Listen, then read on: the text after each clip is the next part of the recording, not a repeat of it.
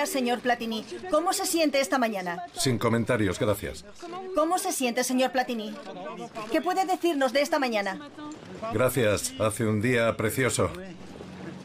Platini lleva siete años esperando este precioso día. A principios de junio comienza en Bellinzona, Suiza, el juicio de Michel Platini. La leyenda del fútbol francés va a ser juzgada por estafa. Le acompaña en el banquillo de los acusados su ex-mentor, convertido ahora en su peor enemigo, Sepp Blatter. Buenos días a todos. ¿Cómo está hoy? El asunto en juego en este juicio es una sospechosa transferencia de 2 millones de francos suizos realizada por Sepp Blatter, entonces presidente de la FIFA, a Michel Platini. Según los dos hombres, se trataría del pago de un contrato verbal realizado 10 años antes, sin testigos ni documento escrito. Se enfrentan a hasta 5 años de prisión. La justicia francesa también está interesada en esos 2 millones de dólares. Podrían estar relacionados con el Mundial de 2022. La Fiscalía Nacional Financiera Francesa ha planteado una hipótesis. Podría tratarse de una recompensa de Qatar a Michel Platini. Su apoyo habría permitido al pequeño país del Golfo organizar el Mundial de Fútbol. ¿A dónde vamos? ¿Hay alguna relación entre los dos millones que recibió y su voto por Qatar? ¿Una relación entre los dos millones que recibí de quién? ¿Del señor Blatter? Pero si el señor Blatter apoyaba a Estados Unidos, no veo por qué iba a darme dinero para votar por Qatar. Si yo fuera un verdadero corrupto, pero realmente corrupto, realmente interesado, habría hablado con Qatar, no con el señor Blatter. Ellos son un poco más ricos que el señor Blatter. La hipótesis de la Fiscalía en 2019 sería de una retrocomisión sobre el éxito de la candidatura. La Fiscalía se equivoca en todo. Estoy limpio como la nieve. No soy un corrupto. Pueden buscar lo que quieran. Nunca encontrarán nada porque no hay nada. Punto. ¿Entonces está tranquilo con el procedimiento francés? Sí, incluso más sereno que tranquilo. Tras dos semanas de juicio, los dos hombres son absueltos. La transferencia no fue ilegal, pero los tribunales suizos no investigaron el origen de los fondos. Eso es tarea de los magistrados franceses. Desde 2016 investigan la inesperada adjudicación del Mundial de Fútbol a Qatar. El ganador es Qatar. Hace unos días este país, apenas más grande que Córcega, ha inaugurado su Mundial en medio del desierto, en estadios con aire acondicionado. Los aficionados al fútbol nunca hemos visto nada igual. Una cifra está en la mente de todos. 6.500 trabajadores han muerto en las obras según varias ONG. Información sobre Qatar y los derechos humanos. Por todas partes se hacen llamamientos al boicot. Para mí es el mundial del dinero. Allí hay más dinero, así que cerramos los ojos ante lo que pasa. Es una exageración. Este es el mundial de la vergüenza. Incluso en Doha las cosas empezaron a complicarse. Estas imágenes son de las protestas de trabajadores que no habían cobrado durante meses. Las manifestaciones fueron reprimidas rápidamente. Pero, ¿cómo lo consiguió el Emirato? ¿Y qué papel jugó Francia? Aplaudí esta elección. Apoyé esta elección. ¿Ofreció Nicolás Sarkozy en 2010 el Mundial a sus amigos cataríes? Yo entendí que Francia se alegraría de que yo votara por Qatar. Eso es lo que yo entendí. En el centro de las investigaciones judiciales, un posible asunto de Estado. El olor a corrupción está por todas partes. ¿No le dice nada? No, no me dice nada. No, no me gusta la palabra corrupción. ¿Existe algún tipo de amistad entre usted y el gobierno catarí? Ninguno. Todo es anti-Qatar. Eso me molesta un poco. No es muy amable. Ante las críticas generalizadas, Qatar ha lanzado una amplia campaña publicitaria. Con embajadores de lujo pagados a precio de oro, Para mí es la perfección. todo va mejor.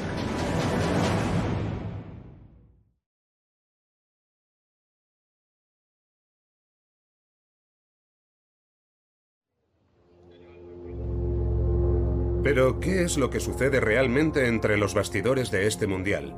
¿El Emirato está cumpliendo sus promesas? Es difícil saberlo porque la comunicación en Qatar no es precisamente transparente. Esta monarquía es un régimen autoritario. Es imposible filmar libremente. Todas nuestras imágenes están grabadas de forma clandestina. Hemos entrado en el país como simples turistas. Para mantener la discreción no usamos cámaras, sino un smartphone. Según el Emirato se han hecho enormes progresos para los dos millones de trabajadores extranjeros. Se ha aprobado un salario mínimo de 280 euros, una semana laboral de 48 horas máximo y sobre todo unas condiciones de vida dignas. Esta sería la vida cotidiana de los trabajadores a partir de ahora, según este vídeo promocional producido por un gigante de la construcción catarí. Este flamante barrio es el escaparate del país. Promete que los trabajadores del Mundial son bien tratados. Es un entorno agradable, con jardines, habitaciones con aire acondicionado e instalaciones para el ocio.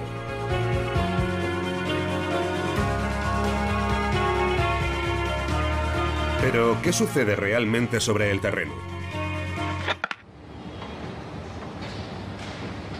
Hemos quedado con un hombre. Él será nuestro guía.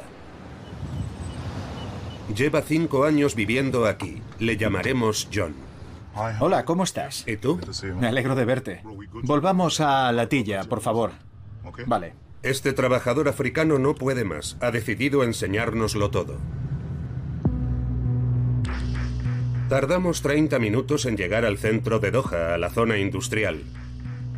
Es un barrio que los aficionados al Mundial nunca verán.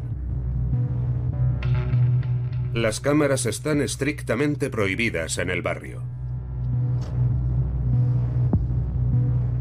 La única forma de entrevistar a John es en el taxi. El conductor es amigo suyo.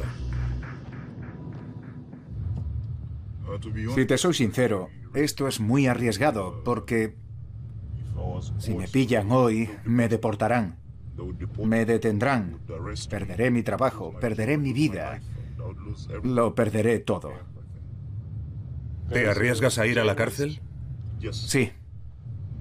Pero si la gente no sabe lo que estamos pasando aquí, nada cambiará. ¿Lo comprendes? Mira, estos chicos de azul son los que están construyendo Qatar. Son más de medio millón de trabajadores de la construcción, vigilantes, conductores, hacinados en medio de los camiones entre el polvo de las plantas de cemento. La zona industrial de Doha está abandonada. No hay transporte público ni espacios verdes, solo hombres.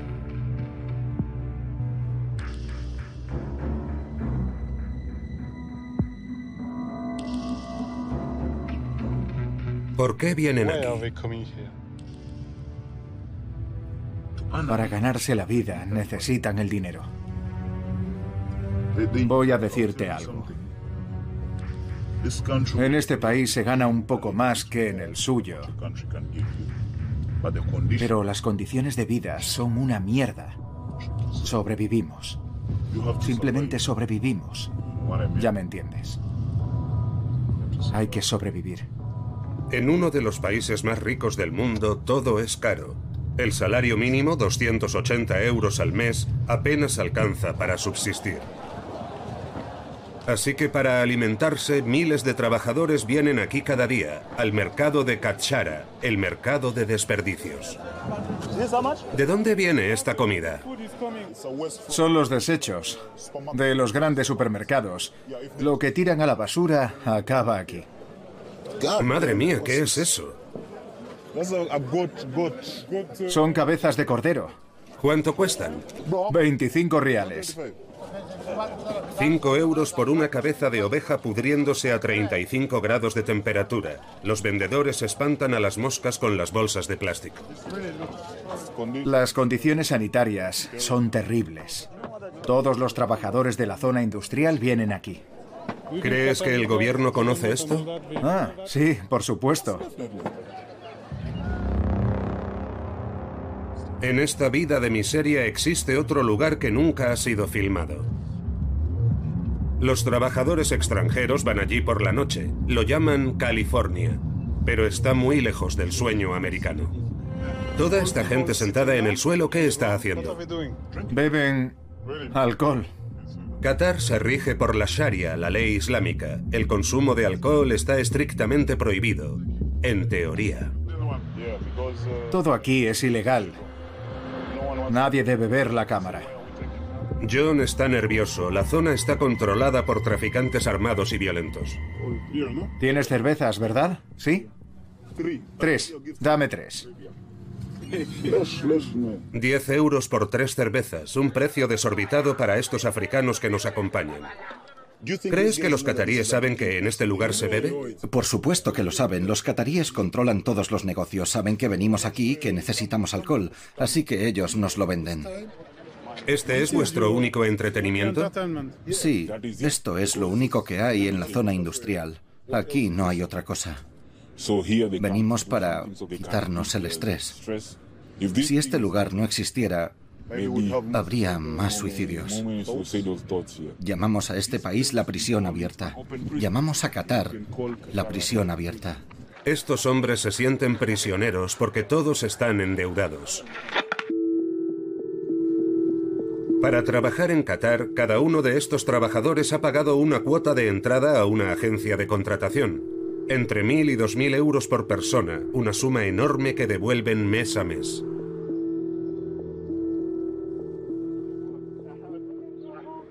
John nos presenta a uno de sus amigos, un guardia de seguridad. Hola, ¿cómo estás? Bien. Sigue todo recto. Recto. Lejos de las miradas nos cuenta su calvario, conmovido hasta las lágrimas. Es muy triste. ¿Cuántos días libres has tenido en los últimos nueve meses? Tres días. ¿En nueve meses? Sí. Solo tres días. Te prometen un buen trabajo, pero es todo lo contrario. Es la esclavitud moderna. Se ríen de los derechos humanos. Se ríen de nosotros. Aquí trabajamos 12 horas al día, 7 días a la semana. Es una verdadera tortura.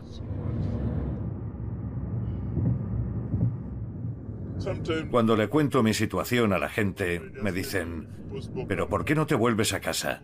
No puedo volver a casa. Necesito el dinero. Estoy atrapado. Endeudados, los trabajadores son fáciles de explotar. David vive en uno de los miles de campos de trabajo que existen. Sus empleadores los alojan. En teoría, la legislación catarí es muy exigente con el alojamiento de estos inmigrantes, como demuestra esta circular ministerial. En el maravilloso mundo de la administración catarí, las cocinas deben estar equipadas con despensas refrigeradas y un lugar para lavarse las manos.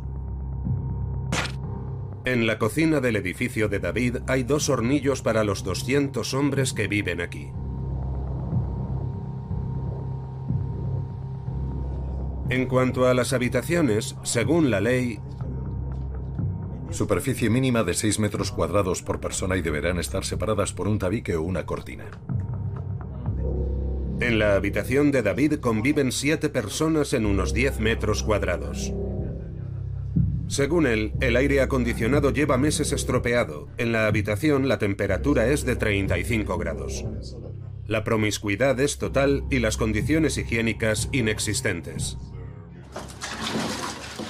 Para hacer la colada no vemos ninguna lavadora, sino simples cubos.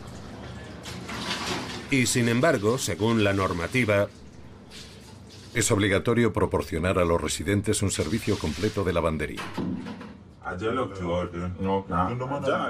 todas las noches cenan entre las cucarachas que infestan el edificio. Las condiciones de vida distan mucho de las que presumen las autoridades y sin embargo su empresa ha sido seleccionada para ocuparse de la seguridad del Mundial.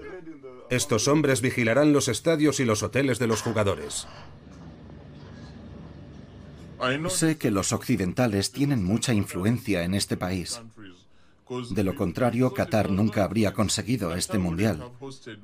Es un negocio y eso es lo único que cuenta, el beneficio. Pero la gente sufre. Sufre mucho. Este es el mensaje que los trabajadores migrantes queremos enviar. Es necesario que todo esto cambie. Necesitamos que cambie.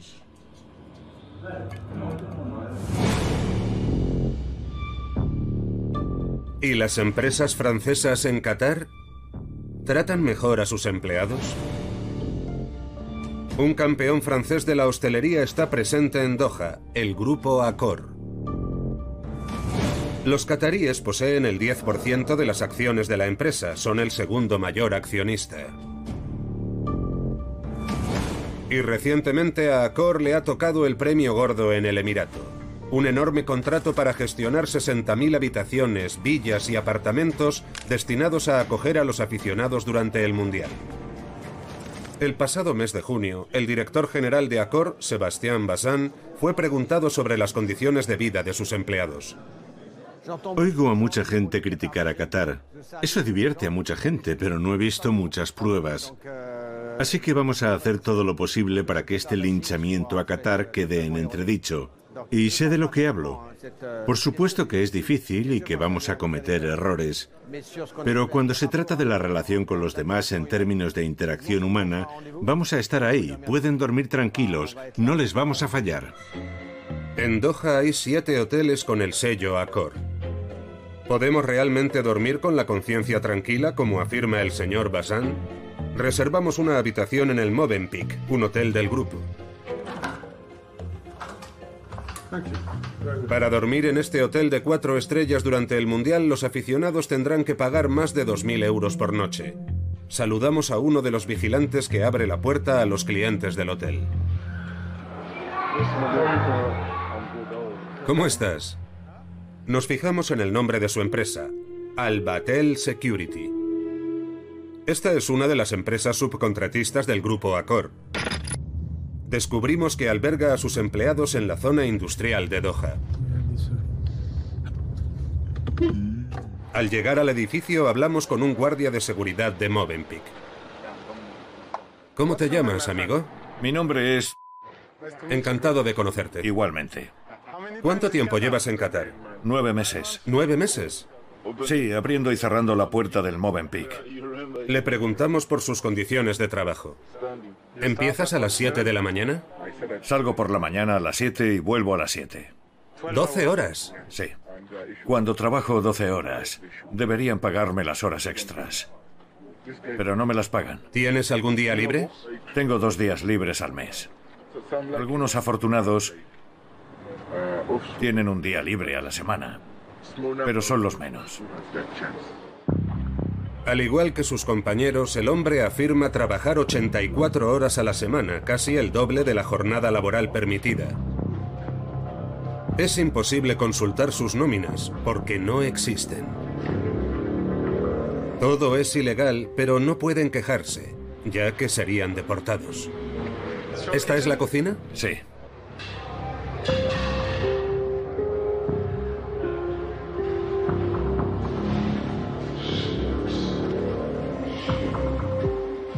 Las instalaciones sanitarias son repugnantes. El empresario no cumple sus promesas.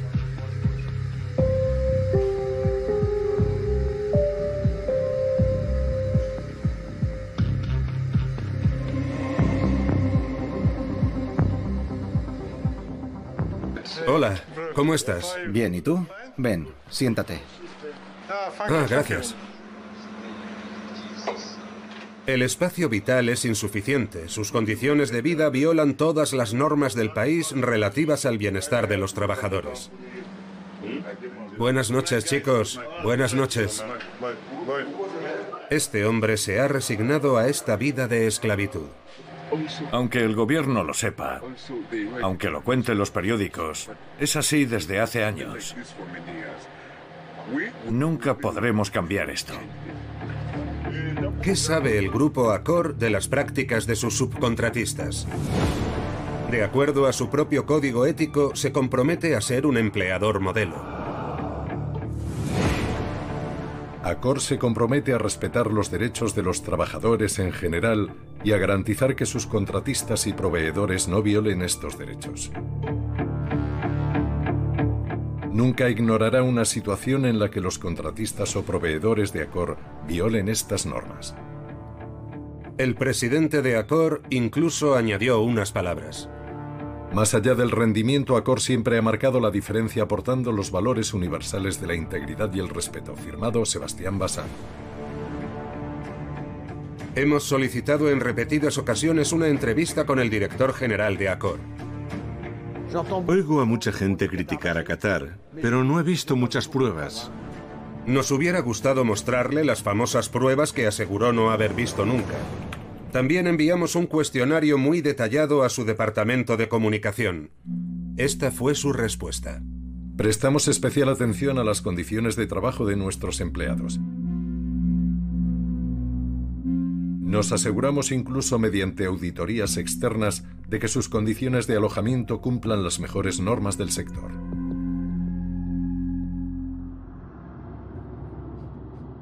Para llegar al fondo de este asunto, seguimos la pista de la empresa de seguridad subcontratada por el grupo Accor.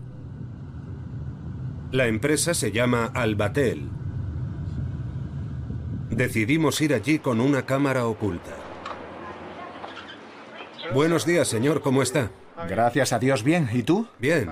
El gerente es egipcio, sus superiores cataríes. Le decimos que queremos hacer negocios en Qatar y le preguntamos por las tarifas de los vigilantes. Digamos que alrededor de 4.000, 4.500 euros por vigilante y mes. ¿Todo incluido? Sí.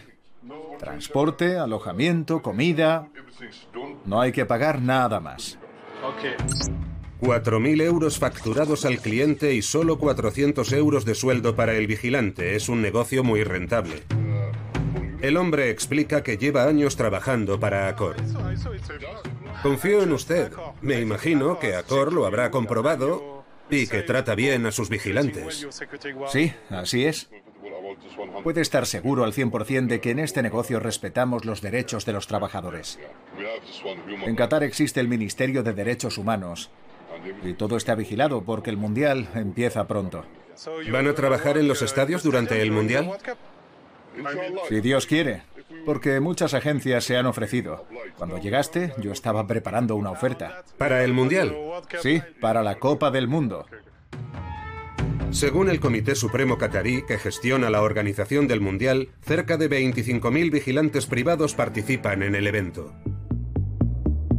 Según el Comité Supremo y la FIFA, todas las empresas han sido sometidas a controles exhaustivos. La FIFA incluso ha publicado su lista de hoteles aprobados en Doha que garantizan que no hay trabajo forzado ni violaciones de los derechos humanos.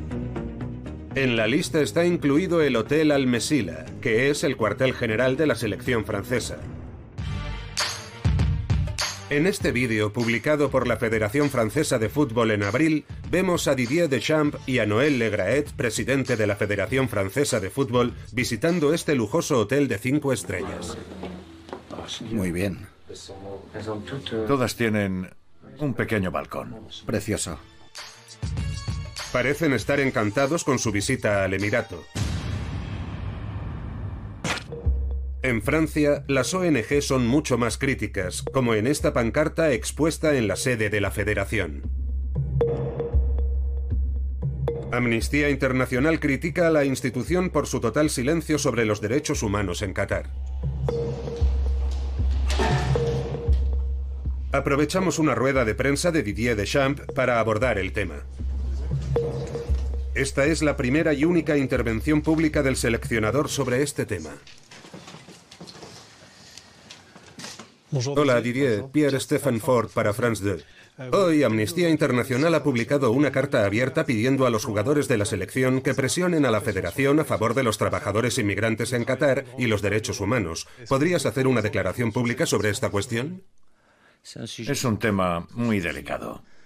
La Federación Francesa, no me importa decirlo, yo no soy el presidente, pero hablo mucho con mi presidente. Ha tomado las medidas necesarias, como todas las naciones, para asegurarse de que estemos muy vigilantes, atentos a esa situación allí. Dicho lo cual, no quiero entrar en un debate mediático. Una última pregunta. Quizá haya visto que los daneses se han movilizado bastante en torno a este asunto y van a exhibir mensajes sobre derechos humanos en sus camisetas de entrenamiento. ¿El equipo francés podría inspirarse en ellos? No has entendido lo que acabo de decir o no me has escuchado. Si respondo a tu pregunta, entraría en algo que no quiero, es decir, en un debate mediático.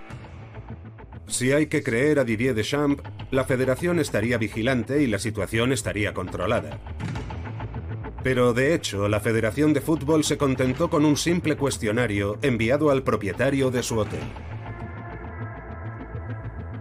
¿Cumple su empresa las normas de bienestar de los trabajadores del comité organizador de Qatar 2022? Sí. ¿Su empresa audita a los subcontratistas en relación a dichas normas? Sí. El director de Almesila se muestra tranquilizador. No hay ningún problema en el horizonte. ¿Quién lo diría? En Doha llegamos al hotel de la selección con una cámara oculta. Me gustaría desayunar, ¿es posible? Sí, por supuesto. Vale. Nos hacemos pasar por aficionados felices de visitar el cuartel general de la selección francesa. Hola, me gustaría saber cuánto cuesta una habitación aquí. Son unos 400 euros por noche para una habitación normal. La Federación Francesa ha reservado las 150 habitaciones del establecimiento mientras dure el Mundial. En el exterior, la selección podrá disfrutar de esta magnífica piscina mientras saborea un cóctel. Mbappé y sus compañeros de equipo se pasearán por estos cuidados jardines. Trabajadores de mantenimiento, jardineros, conductores. Por todas partes vemos a trabajadores inmigrantes esforzándose para que todo esté perfecto. ¿Cómo estáis? Bien. ¿De dónde vienes? De India. India, vale. ¿Todo bien aquí? Sí, sí. Adiós. Adiós. ¿Cuál es su salario? ¿En qué condiciones viven? Hola, señor, ¿cómo está? Bien. Imposible preguntarle sin llamar la atención de los encargados. Antes de salir pasamos por seguridad. De nuevo en sus uniformes el nombre del subcontratista que los emplea, United Security Service. Los vigilantes que custodian la entrada del hotel de la selección están alojados en condiciones que respetan la legislación.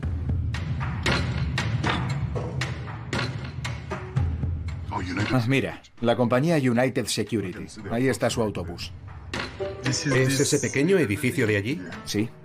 En el centro de la zona industrial de Doha, con su logotipo bien visible, este minibús nos confirma que estamos en el lugar correcto. Hay basura por todas partes.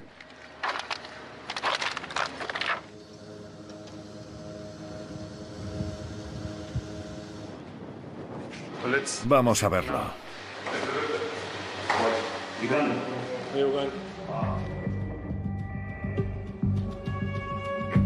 Los baños están sucios y es responsabilidad del empresario el mantenimiento de las instalaciones. En esta pequeña habitación viven cuatro personas. En teoría, Qatar exige 6 metros cuadrados por persona. Según nuestras informaciones, a algunos de los empleados les habrían privado de sus días de descanso y la empresa les ha confiscado el pasaporte. Todo está muy lejos de las palabras tranquilizadoras de Didier Deschamps y de la Federación Francesa de Fútbol. John, que nos acompaña, está indignado. No se merecen esto. Es terrible. El equipo francés, si ve esto, debería hacer algo por estos chicos. Porque vosotros tenéis voz. Sin ellos nadie podrá luchar contra esto. Espero que vengan aquí y visiten las viviendas de la zona donde duermen estos chicos. Que vean exactamente lo que está pasando y que presionen a las empresas para que ofrezcan a estas personas unas condiciones de vida dignas. A nuestro regreso de Qatar solicitamos una entrevista con Noel Legraet, presidente de la federación. Antes de recibirnos, la federación quiso realizar su propia investigación sobre el terreno.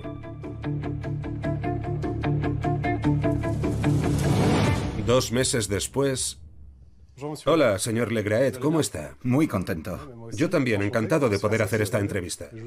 El presidente Noel Legraet nos da la bienvenida. La conversación es sorprendente. ¿Qué le dijeron sus empleados que fueron a Doha? No han vuelto llorando. Sobre los hoteles, que son muy bonitos, no veo nada negativo que decir. Visité su hotel cuando estuve en Qatar. ¿En serio? Y me interesé por las condiciones de vida de los subcontratistas que trabajan en el Hotel Al Mesila, especialmente los guardias de seguridad.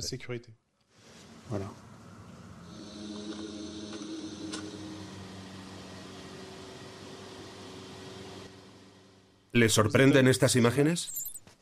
Lo hablaremos con el director, le enviaremos estas imágenes. No es irresoluble, solo necesita un poco de pintura. Aún estamos a tiempo de arreglarlo. La imagen que enseña con dos hornillos de gas, tal vez tengan que cambiarlos.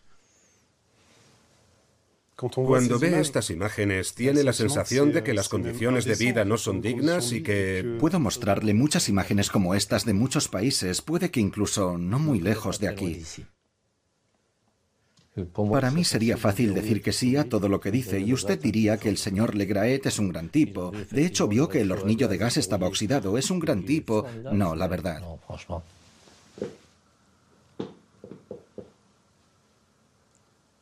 Vamos, un último comentario incisivo. ¿Va a hacer algo para cambiar esto? Ya estamos en contacto permanente con ellos, permanente. ¿Los empleados de la federación hablarán con el director del hotel? Supongo. En cualquier caso, yo lo haré. Después de su visita, tal vez les llame para que tengan más cuidado. La federación asegura permanecer vigilante desde hace meses, pero ¿ha investigado realmente? No fue tan complicado. Miré el logo de los guardias de seguridad, busqué en Google y encontré dónde se alojaban. Y fui allí. No es tan complicado.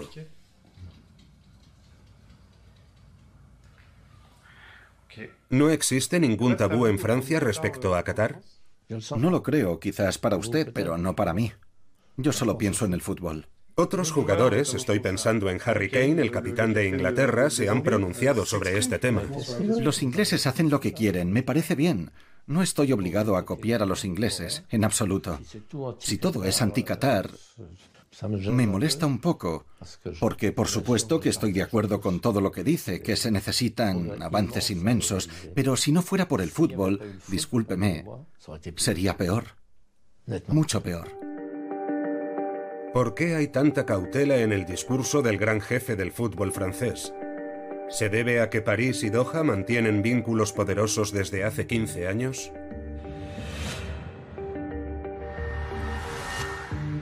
¿O porque este país jugó un papel decisivo en la adjudicación del Mundial a Qatar? Quiero que sepa, Majestad, lo mucho que he aplaudido la concesión del Mundial de 2022 a Qatar. Yo quería, como muchos otros, esa elección.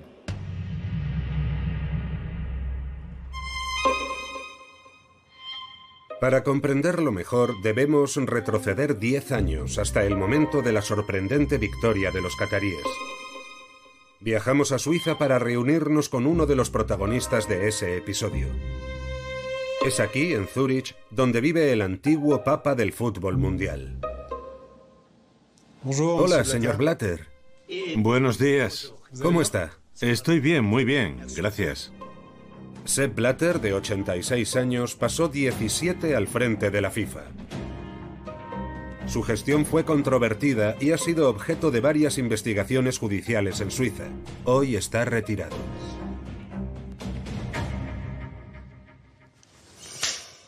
¿Por qué milagro Qatar, que tenía el peor expediente de todos los candidatos, consiguió el Mundial? Si es usted creyente y nos encontramos el día del juicio final, se lo preguntaremos al buen Dios. El ganador para organizar el Mundial de Fútbol de 2022 es Qatar. Cuando abrí el sobre y salió Qatar, me quedé atónito. Me quedé estupefacto. Todo el mundo del fútbol estaba sorprendido. El pequeño país de clima desértico, sin infraestructuras y sin tradición futbolística, acababa de ganar a Estados Unidos, el gran favorito para 2022.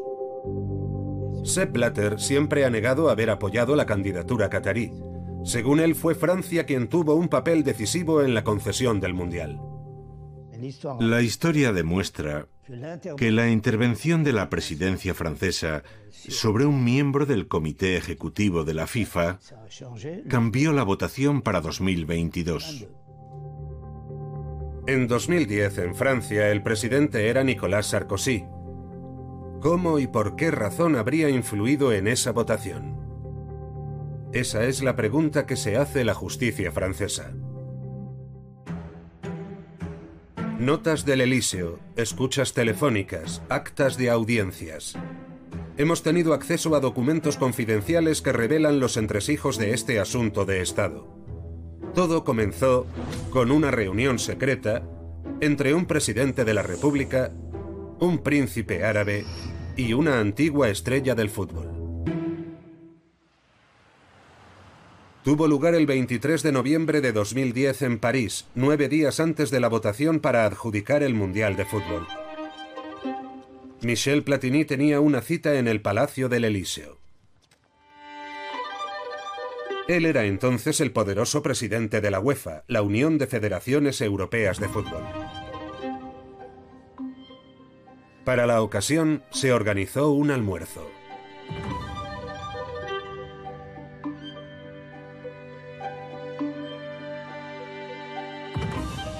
El periodista Philippe Auclair fue el primero en desvelar esta reunión secreta en el Palacio del Elíseo.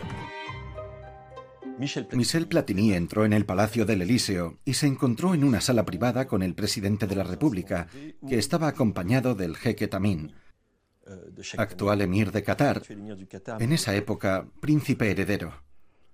Y el todopoderoso, yo diría que el cerebro de la candidatura catarí, viceprimer ministro y ministro de Asuntos Exteriores, el jeque Hamad Ben Yassim.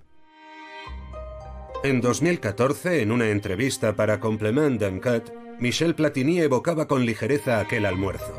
Eso fue antes de la investigación judicial. Yo creí entender que Francia se alegraría si yo votaba por Qatar, eso me pareció entender, pero nadie me pidió nada. ¿Nicolás Sarkozy nunca le pidió el voto para Qatar? No. No. ¿Se lo insinuó? Estaba claro, no era el presidente de Australia el que estaba en la mesa. ¿Ya había tomado su decisión antes de aquella reunión? Tal vez por eso vendió mi voto a Qatar. Quizás sabía que yo iba a votar a Qatar y vendió mi voto a Qatar en nombre de Francia para conseguir muchas cosas. Según él, antes de llegar al Elíseo, Michel Platini ya había hecho su elección. Qatar. Sin embargo, este documento cuenta una historia muy diferente. Se trata de una nota dirigida a Nicolás Sarkozy cuyo contenido hemos podido conocer. Asunto, la candidatura de Qatar para la Copa del Mundo de 2022. La reunión del 23 de noviembre tendrá dos partes. La primera será de 12 y media a una entre Michel Platini y el presidente. Michel Platini debería mantener discreción sobre esta candidatura durante la primera parte de la reunión. Naturalmente, frente a sus anfitriones, su posición debería ser más favorable.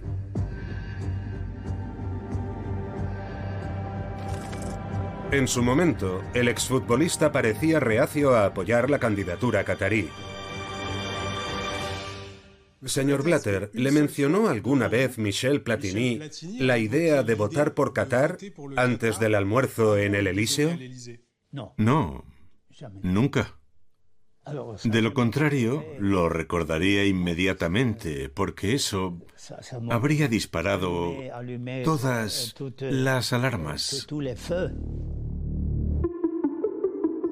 William Gallard, el exdirector de comunicación de Michel Platini, confirmó esta versión cuando fue interrogado por la policía. No es cierto que siempre apoyara a Qatar, ya que incluso les dijo a los americanos que votaría por su candidatura. Sentía una especie de desprecio por la candidatura de Qatar. Le parecía una excentricidad. Decía que ni siquiera tenían un equipo de fútbol. ¿Observó algún cambio en su elección a favor de Qatar? Sí, después del almuerzo en París.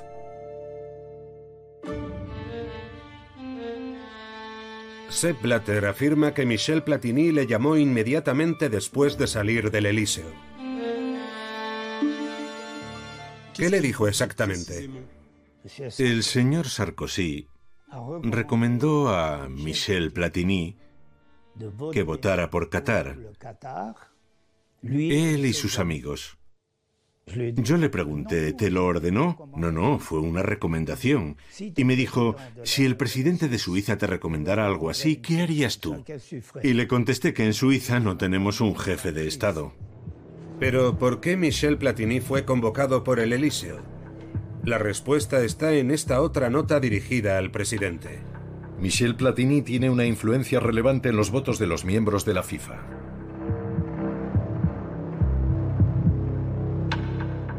De los 22 votos emitidos para adjudicar el Mundial de Fútbol, Michel Platini podía aportar cuatro votos. Los cataríes conocían muy bien la influencia de Michel Platini, su poder. Las razones que podía presentar eran argumentos que podían asegurar que Qatar contara efectivamente con los votos europeos frente a Estados Unidos, que era el rival número uno. Si convencían a Platini, no solo convencían a un votante, convencían a cuatro. Según los investigadores, el voto europeo pudo hacer que el resultado cambiara radicalmente. El 2 de diciembre, los cataríes se impusieron finalmente por 14 votos a 8. ¿Esos cuatro votos le dieron el Mundial a Qatar? Sí. ¿Está seguro? Sí, sí. ¿Por qué Nicolas Sarkozy recomendó a Michel Platini? Eso tiene que preguntárselo a Sarkozy, no a mí. Durante el famoso almuerzo en el Palacio del Elíseo, ¿ofreció el presidente Sarkozy el voto de Michel Platini a los cataríes a cambio de algo? El expresidente siempre lo ha negado. Una cosa es cierta, durante el almuerzo no se habló solo de fútbol.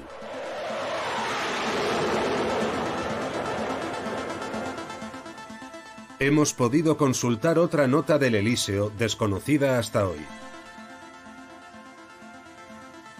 Preparada por la célula diplomática del Elíseo, describe los cuatro puntos a tratar durante el almuerzo.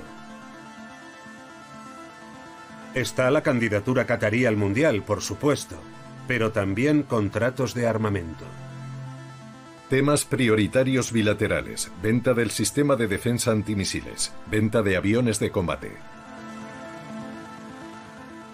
En aquel momento, vender el nuevo avión de combate Rafale era la prioridad del Elíseo.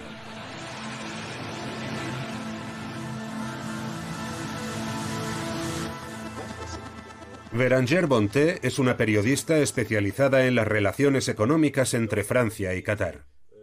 La obsesión de Nicolas Sarkozy era vender el avión de combate Rafale. Era como la Champions League para un futbolista. Y Francia lo necesitaba. En Europa, en Brasil, en Asia, no cerraba ningún acuerdo. Los compradores no tenían prisa y nuestros amigos cataríes lo habían entendido bien. Tres semanas antes de la reunión en el Elíseo envían un mensaje a Francia.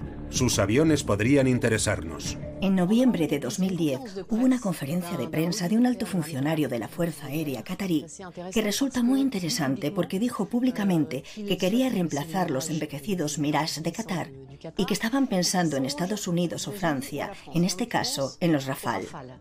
Explicaba que querían tomar una decisión antes de 2012 que coincidía con el final del mandato de Nicolás Sarkozy. En el expediente judicial, una reunión despierta dudas. El 24 de noviembre de 2010, al día siguiente del almuerzo, Claude Guéant, secretario general del Elíseo, recibió al catarí Ghanim al-Saad, hombre de confianza del emir que dirigía el fondo soberano Diar, la hucha de Qatar. ¿De qué hablaron? Según la investigación judicial, la reunión fue preparada por el experto en armamento del Elíseo, Benjamín Galesot. Claude Guéant rechazó nuestra solicitud de una entrevista sobre este asunto. Hemos aprovechado una entrevista suya con el equipo de Complement d'Enquête para preguntarle por su encuentro con Ghanim al-Saad. El objetivo de su reunión con el famoso Al Saad era negociar las contrapartidas económicas del apoyo de Francia al Mundial de Fútbol de Qatar, en particular la compra de aviones Rafale. ¿Le dice eso algo o nada en absoluto? Mantuvimos conversaciones con Qatar sobre el Rafale. Es cierto, pero no veo qué relación podría tener eso con el Mundial de Fútbol. Entonces, ¿qué hay de esa nota que menciona los Rafale? ¿No tenía ninguna relación? ¿No existía ninguna contrapartida?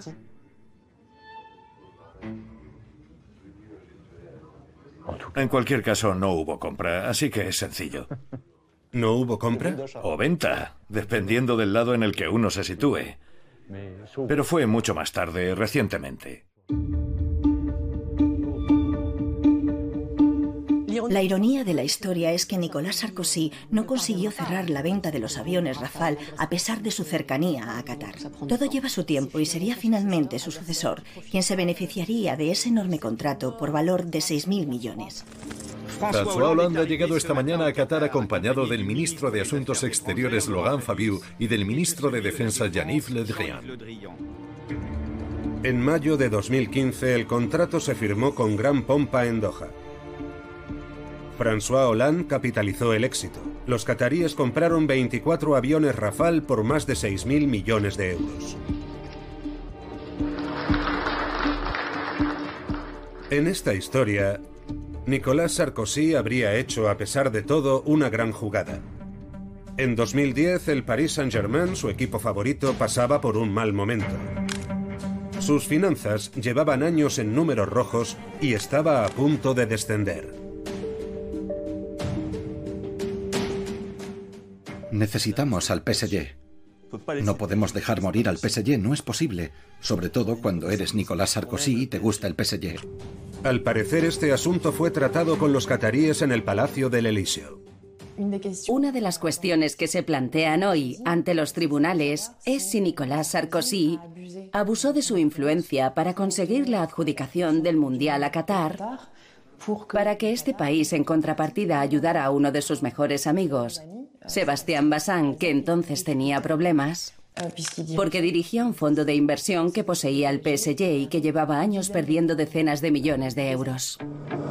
Hay que recordar que Sebastián Bassan es el actual director general de Accor, el mismo que piensa que todo va bien en el Emirato.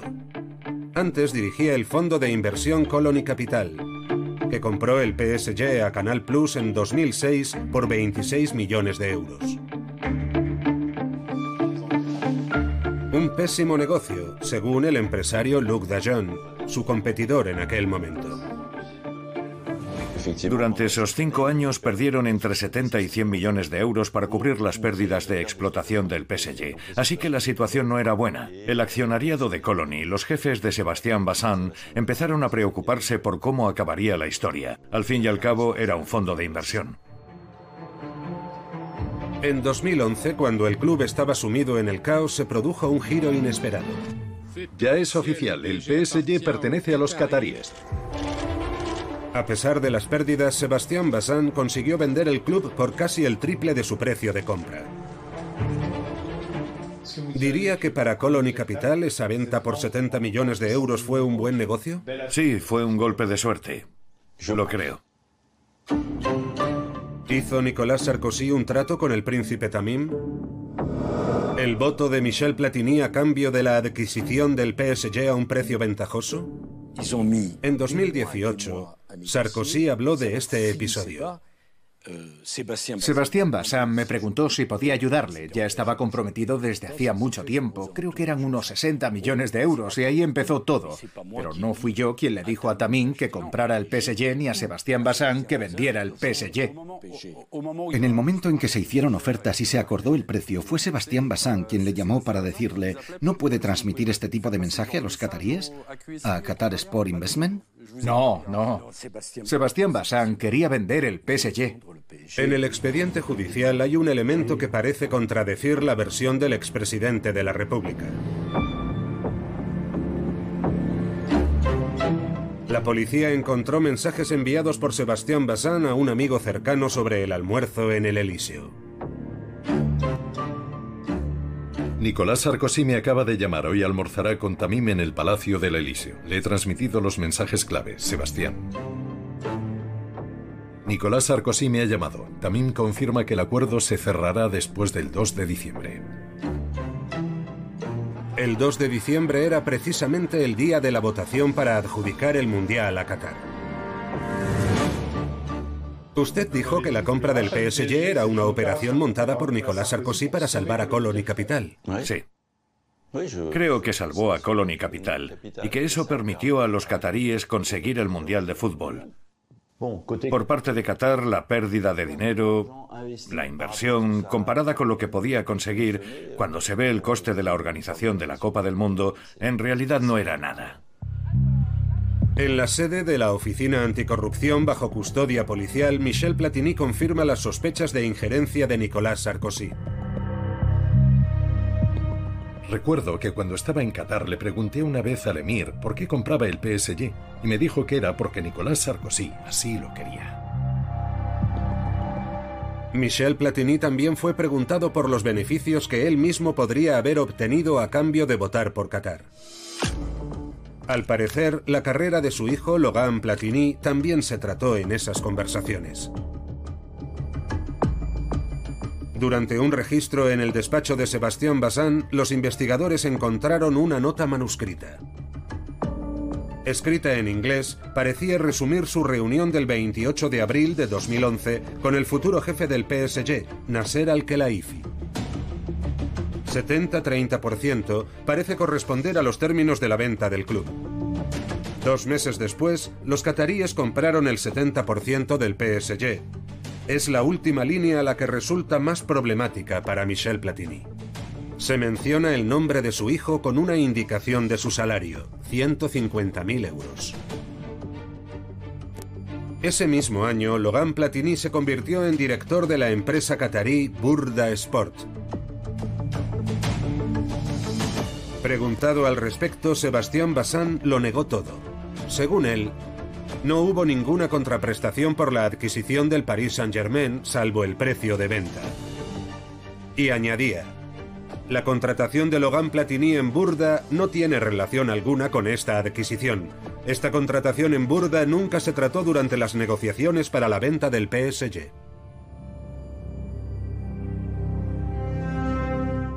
Michel Platini afirma lo mismo, siempre ha mantenido que la carrera de su hijo no tiene nada que ver con su voto. Sobre este asunto, los tribunales no han realizado ninguna acusación.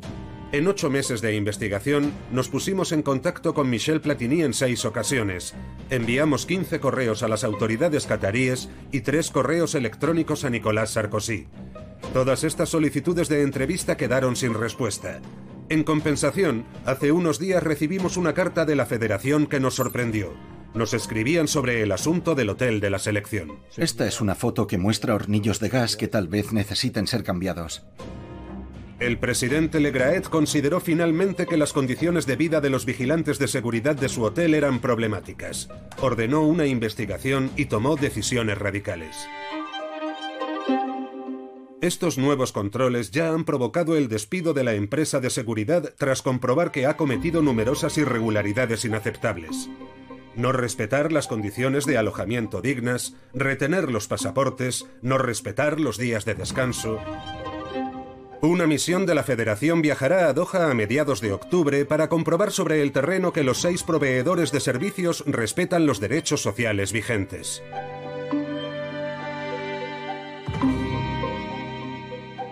La Federación Francesa de Fútbol también ha expresado su apoyo al proyecto de creación de un fondo de indemnización exigido por las ONG.